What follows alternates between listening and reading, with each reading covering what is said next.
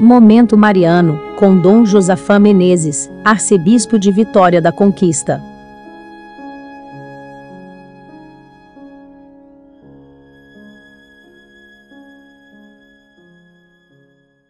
Desde que foi detectado o primeiro contágio em São Paulo, o primeiro ocorrido oficialmente no Brasil no dia 26 de fevereiro de 2021, vivemos um grande pesadelo em nosso país.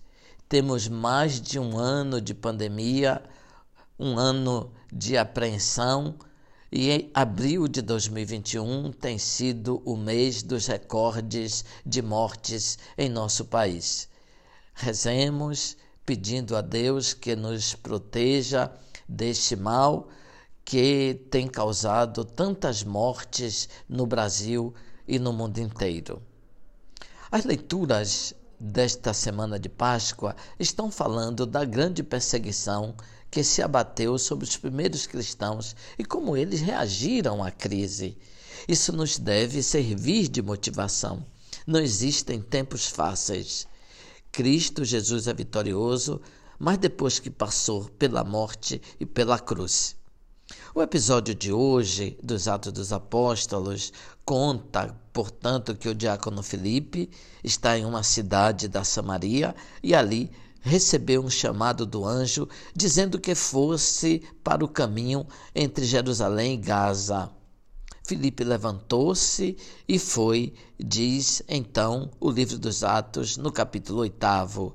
Nisso apareceu um eunuco etíope, um pagão, ministro da rainha da Etiópia, Candace, e administrador geral de seu tesouro, em peregrinação por Jerusalém.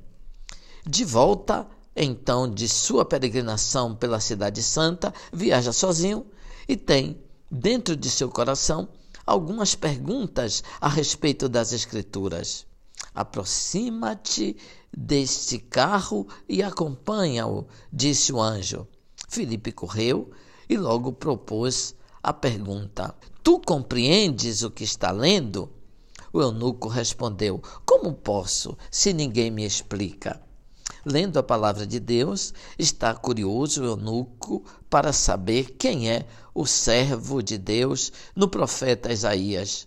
O eunuco pede que Felipe suba e se sente a seu lado. Viajando solitário, estava lendo a passagem do profeta Isaías que dizia: Ele foi levado como ovelha ao matadouro, e qual cordeiro, diante do seu tosquiador, ele emudeceu e não abriu a boca. Eles o humilharam e lhe negaram a vida. Filipe, guiado pelo Espírito Santo, propõe uma interpretação, a figura de Jesus de Nazaré. O eunuco se satisfaz com a resposta. É batizado por Filipe e segue o seu caminho, diz o texto, cheio de alegria. Antes estava cheio de confusão, agora cheio de alegria. Peçamos a Deus a graça de poder dar uma resposta para as perguntas que as pessoas têm. Filipe foi arrebatado pelo Espírito Santo e continuou seu caminho a todos, fazendo redescobrir a alegria. Ouvinte, louvado seja nosso Senhor Jesus Cristo, para sempre seja louvado.